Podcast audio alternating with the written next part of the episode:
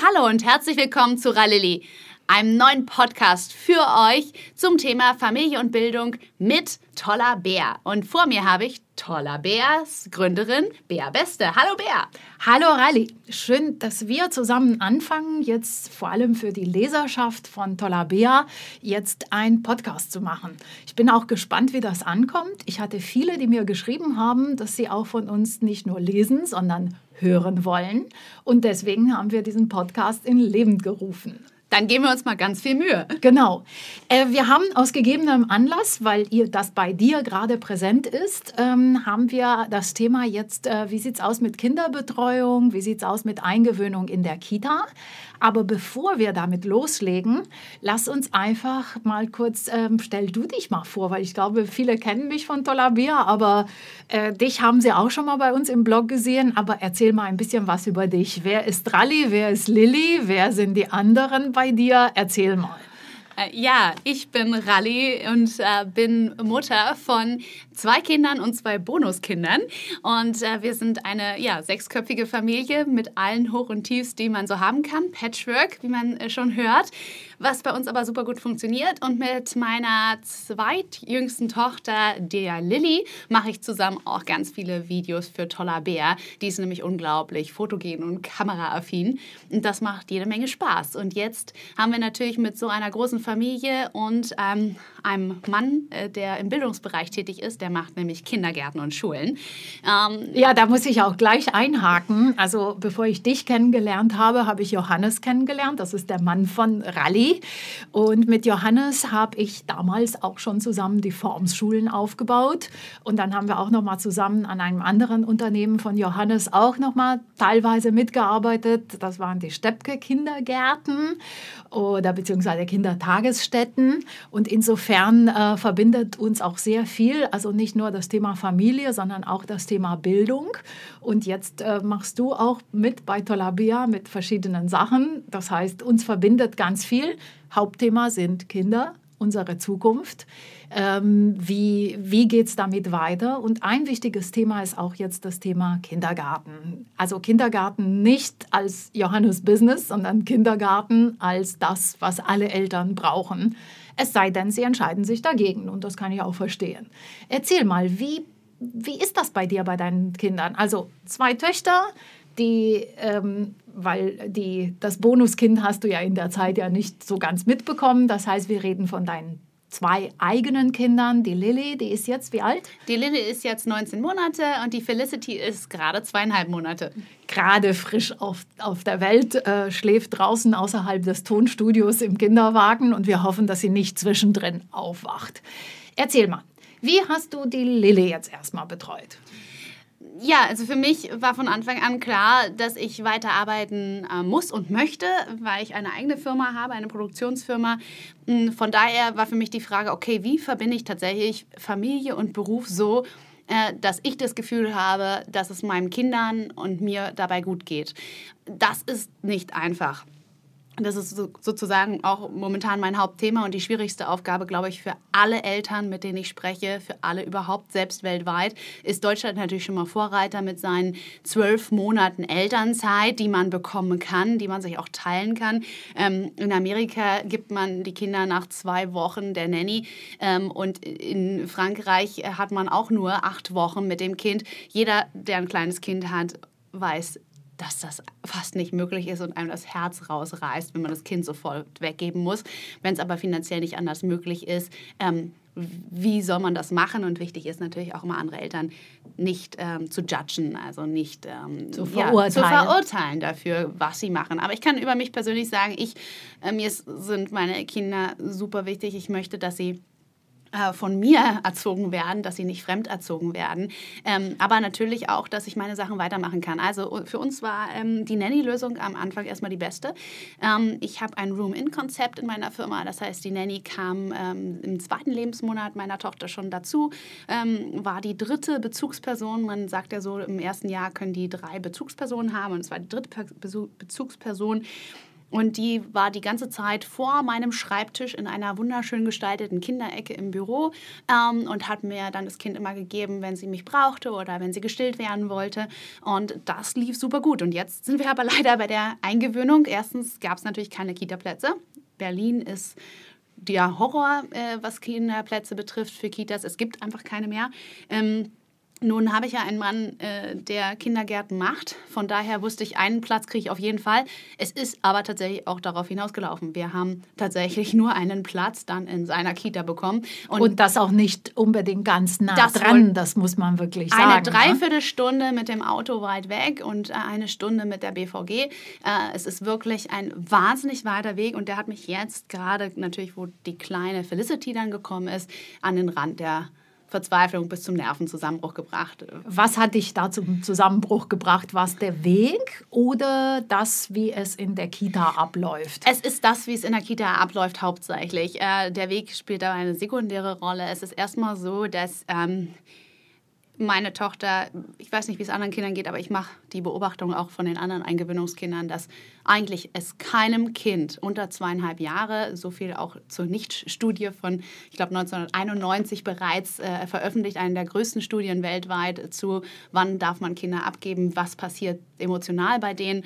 Und das kann ich auch die Beobachtung durchaus machen, dass einfach Kinder eigentlich nicht bereit sind, sich so früh von ihren Eltern zu trennen. Das heißt, es gibt nicht nur wahnsinnig viele Tränen und sie spüren sofort, wenn man in die Kita kommt, aha, Mama wird irgendwann gehen. Auch wenn noch gar nichts passiert ist und ich einfach nur mit ihr da die ersten Tage hingegangen ist, ähm, bin. Und da wollte äh, Lillian schon überhaupt nicht weggehen und ähm, mich nicht gehen lassen, nicht alleine da bleiben. Von daher, äh, es lief schon von Anfang an richtig mies. Sie hat meine Hand nicht losgelassen und äh, ist nicht mit den Erziehern mitgegangen. Lilly hat vorher nie gehauen, hat angefangen, die Erzieher zu hauen, weil sie dafür verantwortlich gemacht hat, dass sie da sein muss. Ähm, ich kannte meine Tochter irgendwie nicht wieder. Und ja, nach zwei Wochen hat auch die Kita-Leitung gemeint, okay, das funktioniert jetzt so nicht. Wir hatten Gott sei Dank das Glück, dass unsere Nanny, die sie ja nur schon seit dem zweiten Lebensmonat kennt, dort in der Kita mit gearbeitet hat und äh, Englischunterricht und Musikunterricht für die Kinder gibt. Und die war bis dahin erstmal im anderen äh, Bereich untergebracht, weil man dachte, okay, sie soll sich ja auch an andere äh, ja, Erzieher gewöhnen. Und dann haben wir aber äh, dann die Nanny mit dazugeholt und die macht jetzt die Eingewöhnung mit Lilly.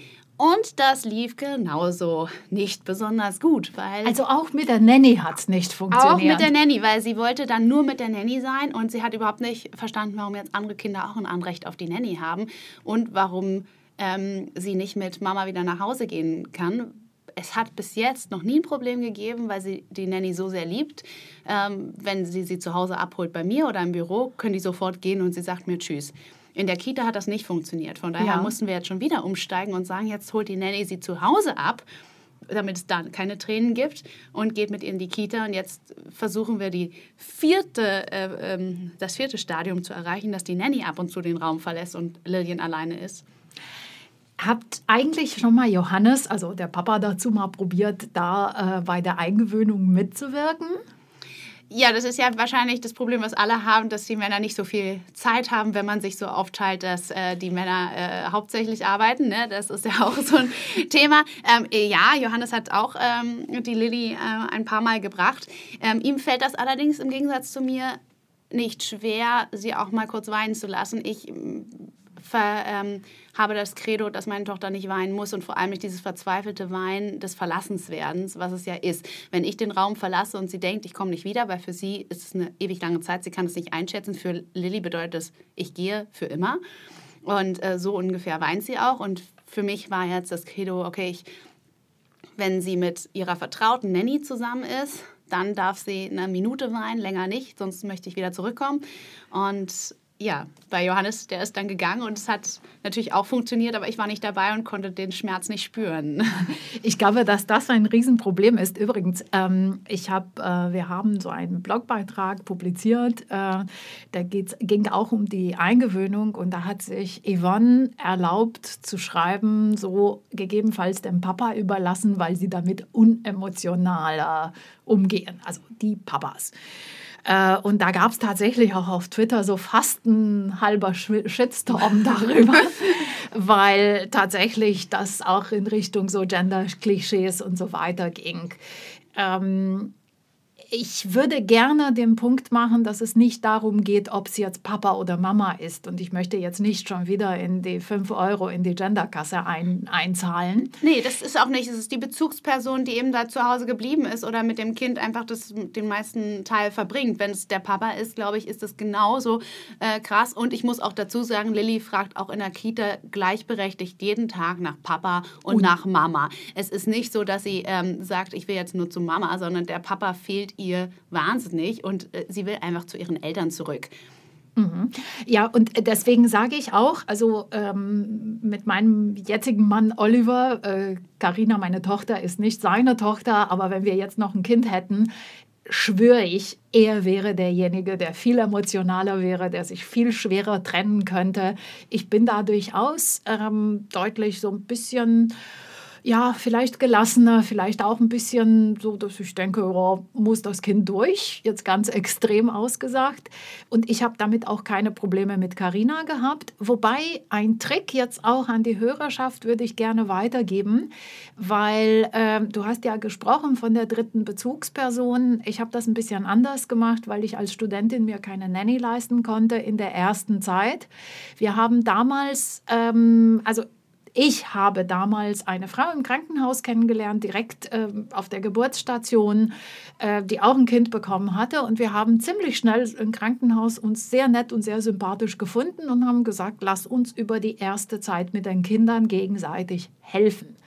Und das war eine sehr tolle Erfahrung, weil ähm, wir haben angefangen, uns zu verabreden und dann, um auch einfach sich den Einkauf auch leichter zu gestalten, hat und einer auf die beiden Kinder wegen aufgepasst und die andere ist mal schnell zum Einkaufen gehuscht.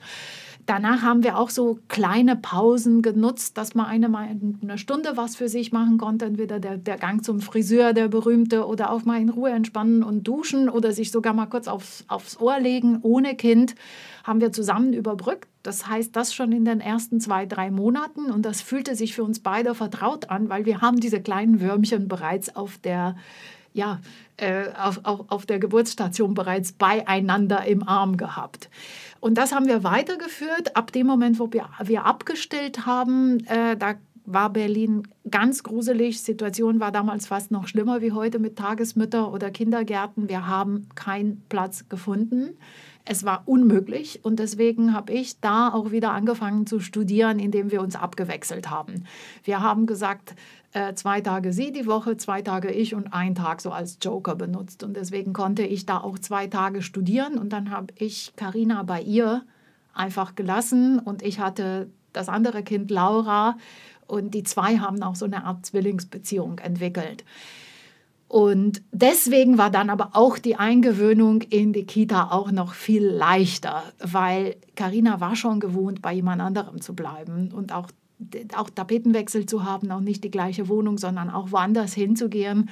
Und ähm, wir hatten dann auch nochmal das Glück, dass sie in die Kita ging. Nicht, wo ihre Freundin Laura ging, weil da haben wir keine gleich Plätze gleichzeitig bekommen. Aber bei uns war so das Glück, dass Karina in die Kita gehen konnte, wo bereits schon zwei Nachbarskinder hingingen. Und deswegen kannte sie schon bereits Kinder. Und deswegen war die Eingewöhnung bei uns ein Spaziergang. In welchem Alter war denn das bei euch? Die war so anderthalb. Ähm, ja, sie ist Januar geboren. Wir sind also ein Jahr und acht Monate.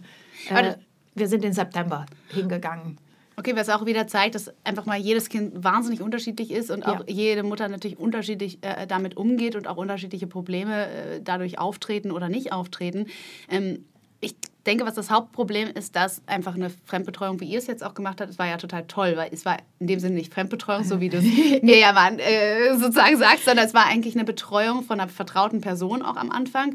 Hm, und sie hatte eben auch schon Anknüpfungspunkte. In, war wie die Nanny bei in, dir. In der Kita und das, bei mir ist es wie die Nanny. Ich weiß ehrlich gesagt nicht, und das wäre auch eine Frage an unsere Hörerschaft, ähm, wie man es schafft, tatsächlich sein Kind äh, wegzugeben, äh, wenn da niemand Vertrautes ist. Ich weiß ganz sicher von mir, ich könnte es gerade nicht. Ich weiß nicht, wie, wie es gerade laufen würde, wenn das, äh, wenn ich jetzt nicht meine vertraute Nanny hätte, die, die die ganze Eingewöhnung für mich jetzt übernimmt und dafür sorgt, dass es meiner Tochter da gut geht.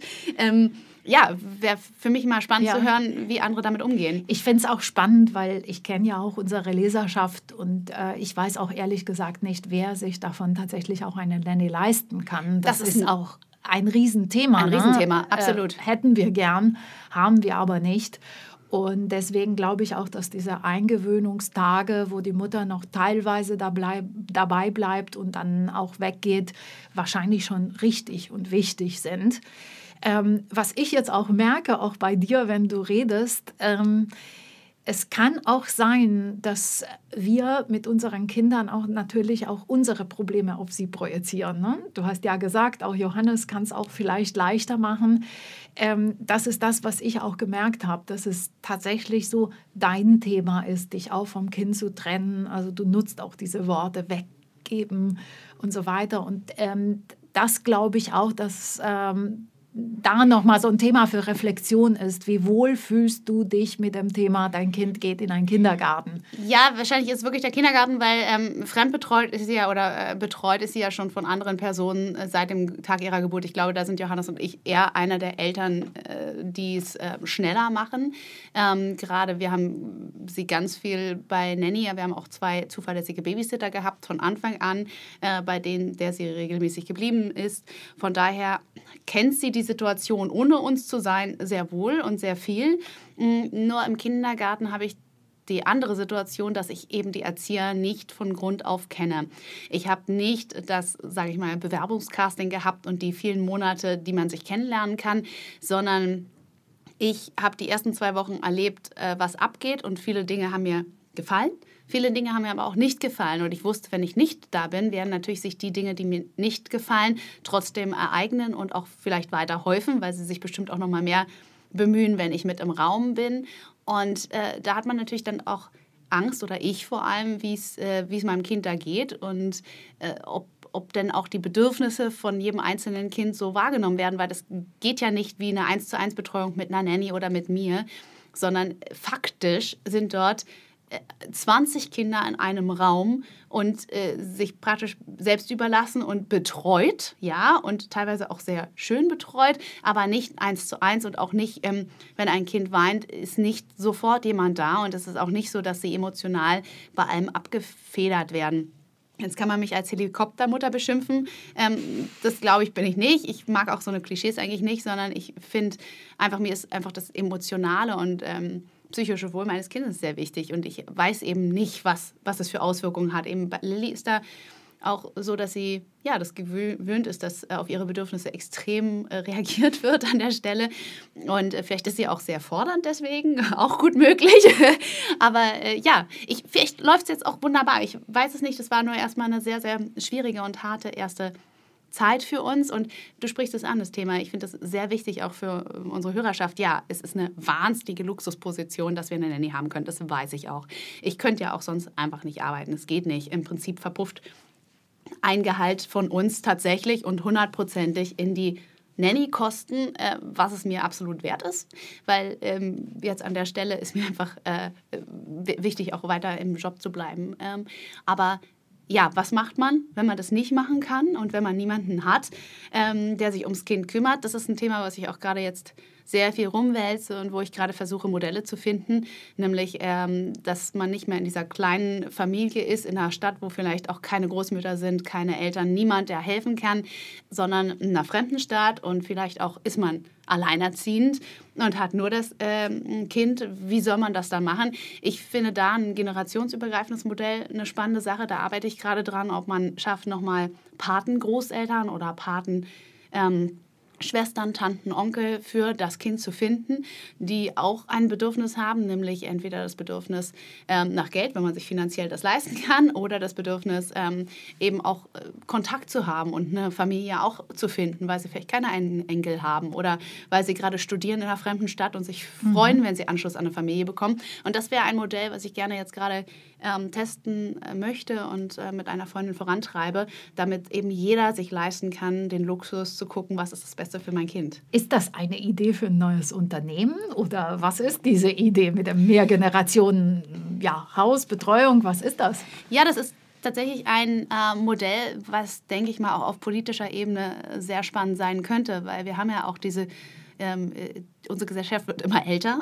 Wir haben in Deutschland nicht so wahnsinnig viele ähm, Kinder, die nachkommen, sodass natürlich auch viele ältere Herrschaften ähm, ja, äh, mit 60 in Rente gehen, 65 in Rente gehen, aber topfit sind, äh, aber auch einsam sind. Und äh, andersrum, jeder Student ist oft in einer anderen Stadt, nicht mehr in seiner Heimatstadt, ähm, hat finanzielle Probleme. Ich glaube, alle Studenten haben finanzielle Pro Probleme ähm, und würden sich freuen, eigentlich einen Kontakt zu haben, ähm, wo man regelmäßig babysitten kann oder vormittags das Kind betreuen kann.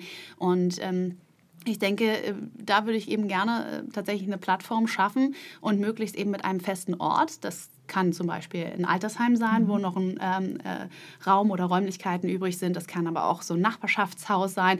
Ähm, da sind wir gerade schauen, welche Modelle am besten passen, sodass im Prinzip immer in einer Nähe von deiner Arbeitsstelle oder deinem Zuhause eine Möglichkeit ist, generationsübergreifend dein Kind in liebevolle Hände zu geben. Ähm, diese liebevollen Hände, wie ist das anders als eine Kita? Also wie willst du das lösen, dass das nicht schon wieder fremde Leute sind?